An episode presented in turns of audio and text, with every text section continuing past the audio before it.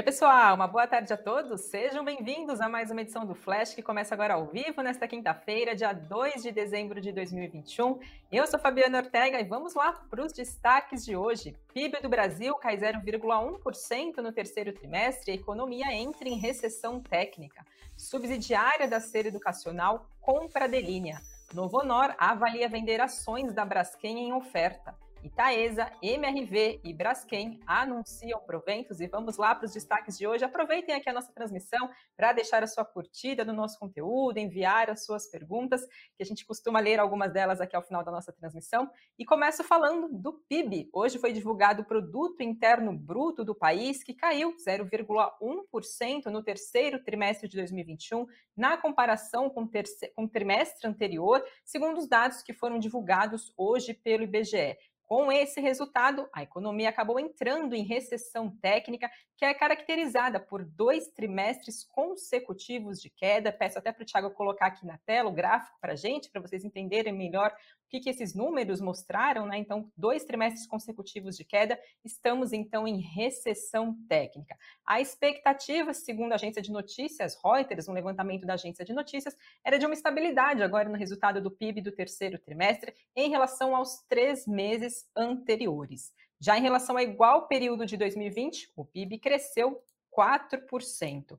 E falando agora dos principais destaques do PIB por setor, vou pedir novamente para o Tiago colocar as informações aqui na tela agora. A gente vê a agropecuária recuando 8%, a indústria ficou estável, serviço subiu mais de 1%, consumo das famílias subiu 0,9%, consumo do governo também subiu, e apesar dessa alta de 1,1% nos serviços, que responde a mais de 70% do nosso PIB nacional, a queda no terceiro trimestre foi pressionada principalmente por conta dessa baixa de 8% na agropecuária.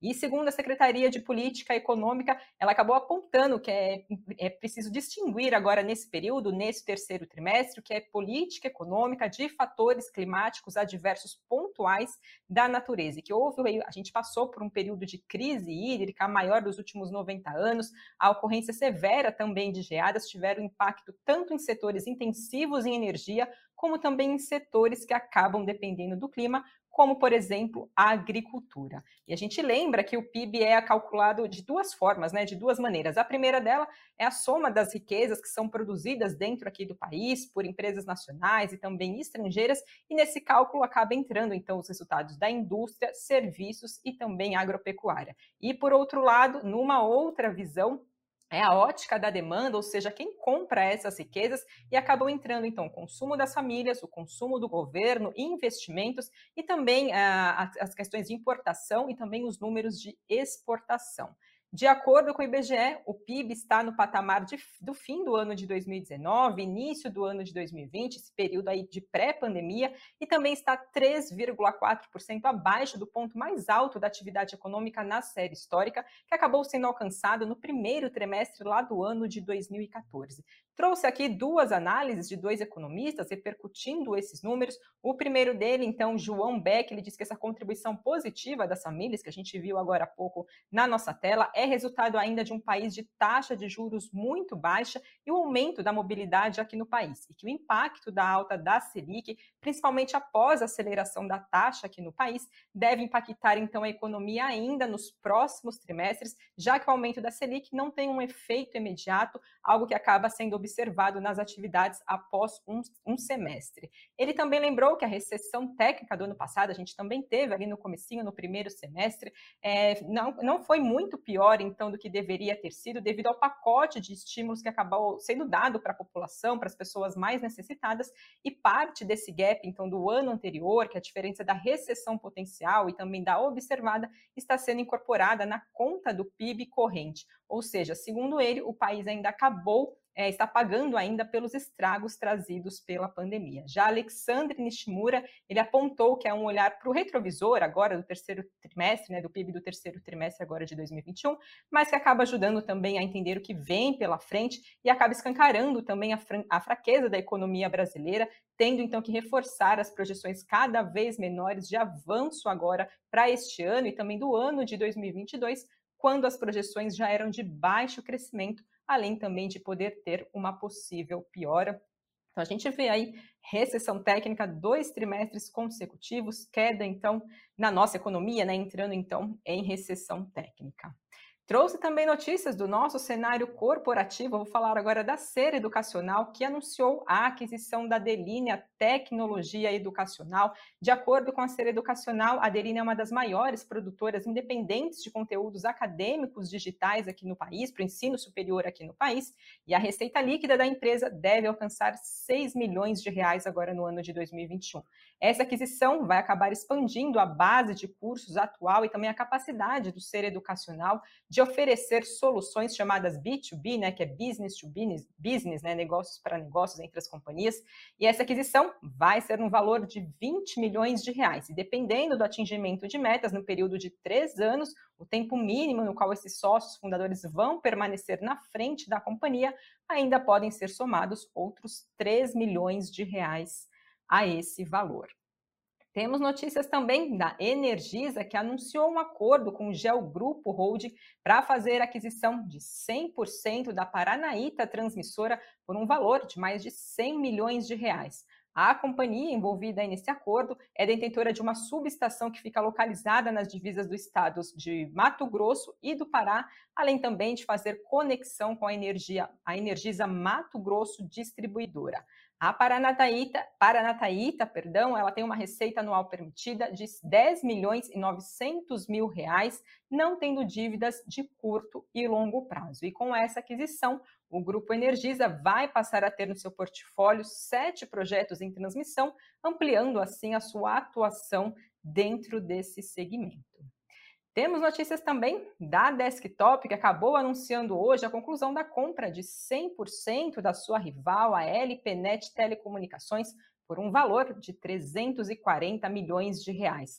A Desktop acabou explicando que o valor total é de 210 milhões de reais. Esses valores, esse valor vai ser pago à vista e o restante vai ser pago em demais parcelas, cerca de quatro parcelas anuais, a partir então do segundo aniversário dessa transação. Ah, e além disso, né, os vendedores também vão ter direito a receber um adicional de cerca de 90 milhões de reais, a depender também do atingimento de metas e de, também de performance da LPNet. Lembrando que a Desktop estreou na nossa Bolsa Brasileira agora no mês de julho do ano de 2021, com um IPO de cerca de 800 milhões de reais. Ela foi criada no ano de 1997 em Sumaré, que fica localizado no interior de São Paulo, e ela vem desenhando um plano de crescimento por meio de aquisições Desde então, que a HG Capital acabou comprando 60% da empresa lá no ano passado, então no ano de 2020. Falando agora de Banco Pan e Mosaico, Banco Pan, né, a dona dos sites de comparação de preços, a Mosaico, acabaram informando que os acionistas aprovaram uma união previamente que foi anunciada entre as empresas. Então, o Banco Pan, lembrando, anunciou lá no mês de outubro do ano passado um acordo para a compra da Mosaico, a dona aí do site Zoom, Buscapé e também Bom de Faro, em uma transação que vai ter participação do banco de cerca de 7,8% a 9,2%.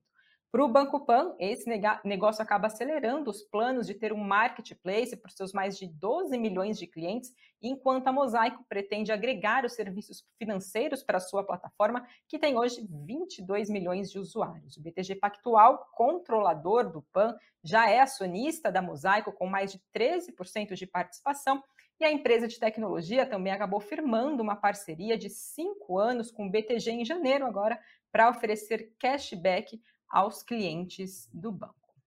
Falando um pouquinho de Braskem, Novo Honor, a Novo Honor, né, antiga Odebrecht, avalia vender uma fatia que tem na Braskem por meio de uma oferta secundária de ações, segundo o comunicado que foi divulgado pela Petroquímica nesta quarta-feira. A Novo Honor, lembrando, já tinha organizado um processo competitivo para acabar atraindo potenciais compradores da sua participação na Braskem. Esse processo acabou não dando certo, acabou fracassando e a Novo Honor então passou a considerar a venda por meio de oferta de ações. Em um comunicado ontem, a Braskem afirmou ter recebido uma correspondência do Novo Honor indicando que considera vender a sua participação por meio de oferta secundária de ações, mas que uma decisão a respeito ainda não acabou sendo fechada, não foi tomada ainda nenhuma decisão sobre isso. E a Braskem acabou acrescentando que vai apoiar a Novo Honor em eventuais estudos para essa potencial oferta. Além disso, Novo Honor também pediu para a Braskem perdão, que faça um estudo sobre os impactos, aprimoramento de governança e também das providências necessárias para uma eventual migração da Braskem para o segmento de negociação do novo mercado da B3.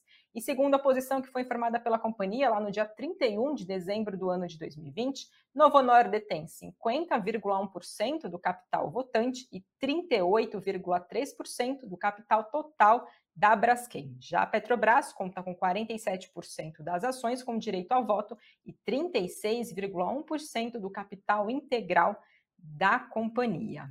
E falando ainda de Braskem, atenção aí para quem se interessa por proventos, dividendos, juros sobre capital próprio, temos aí três empresas anunciando o pagamento de proventos. Vou começar pela Braskem, que aprovou pagamento de dividendos de R$ 7,53 por ação ordinária ou preferencial classe A e 60 centavos por ação preferencial classe B, totalizando 6 milhões de reais. A data para o direito do recebimento desse dividendo é dia 8 de dezembro e o pagamento vai ser feito no próximo dia 20 de dezembro, agora ainda então em 2021.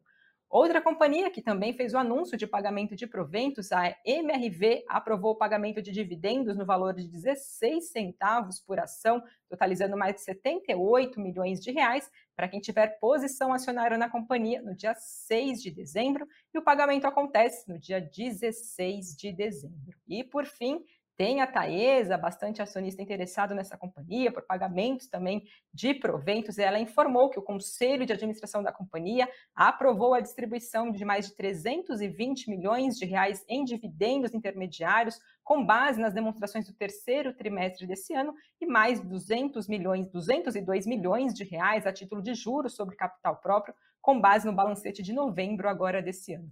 O total a ser distribuído é de 523 milhões de reais, o que equivale a 50 centavos por ação e R$ 1,51 por units, lembrando que esses são os valores brutos.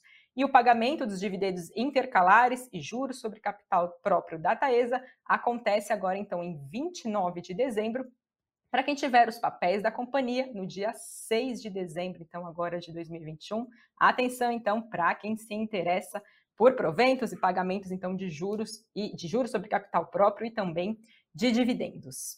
Vou passar agora para falar do nosso Ibovespa e também do dólar. O principal índice da Bolsa Brasileira avançava hoje por volta do meio-dia 2,71%, aí na casa dos 103.507 pontos, e o dólar caía 0,62% a R$ 5,63.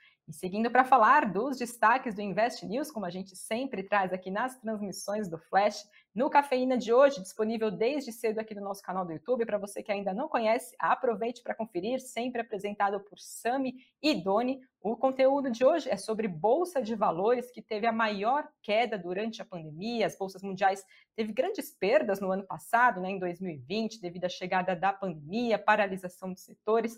Agora, no ano de 2021, com a retomada econômica de muitos países, algumas bolsas registraram altas recordes, enquanto algumas ainda estão em quedas expressivas. Aproveite então para conferir quais bolsas tiveram então a maior queda durante a pandemia, a gente vem acompanhando aí, né? O Ibovespa também se sobe, desce, preocupando aí os investidores, então vale a pena entender também como que anda as bolsas estrangeiras. Já no nosso site, investnews.com.br, a gente mostra então as 10 ações para colocar na carteira em dezembro, segundo então os analistas da Nuinvest. Lembrando que domingo vai ao ar aqui no nosso canal a, Analistas em Ação, onde a gente sempre bate um papo com analistas da Nuinvest. Toda virada de mês a gente sempre faz um programa especial, detalhando um pouco mais da carteira, os motivos de troca, o que, que entra, o que, que sai, análise então desses papéis. Então fica também a dica aqui para vocês ficarem ligados na nossa programação e entender então o que, que os analistas estão esperando, quais são as recomendações agora de papéis para o mês de dezembro de 2021. Lembrando que tem a carteira de dividendos, small caps, a carteira mensal. Além disso, vocês conferem também todos esses detalhes no nosso site, investnews.com.br. Aproveite também para conferir por lá. E vou dar agora uma olhada no que o Thiago conseguiu separar aqui dos comentários de vocês, o que, que vocês estão falando de hoje. Uh, Sidney Souza, momento Black Friday para comprar bolsa ou fria? Pois é, né? A gente viu aí algumas ações caindo, a gente vê né, Ibovespa subindo, Ibovespa caindo, investidor fica aí né, nesse meio termo, o que fazer? A gente está vendo algumas ações baratas, com preços descontados. Deixa aqui a recomendação para você seguir acompanhando o Boletim Invest News, que sempre vai ao ar seis e meia da tarde, ao vivo, tem participação de analista do No Invest, então é legal que eles sempre trazem análises, projeções, o que está interessante, o que, que não vale, né? Claro, dependendo das notícias que estão repercutindo no dia, então vale a pena vocês ficarem ligados para ter essa parte também de análise dentro aqui da nossa programação do Invest News. E com isso, pessoal, eu encerro a transmissão de hoje. Muito obrigada a todos vocês que nos acompanharam e amanhã estou aqui de volta ao meio-dia e 30. Até lá.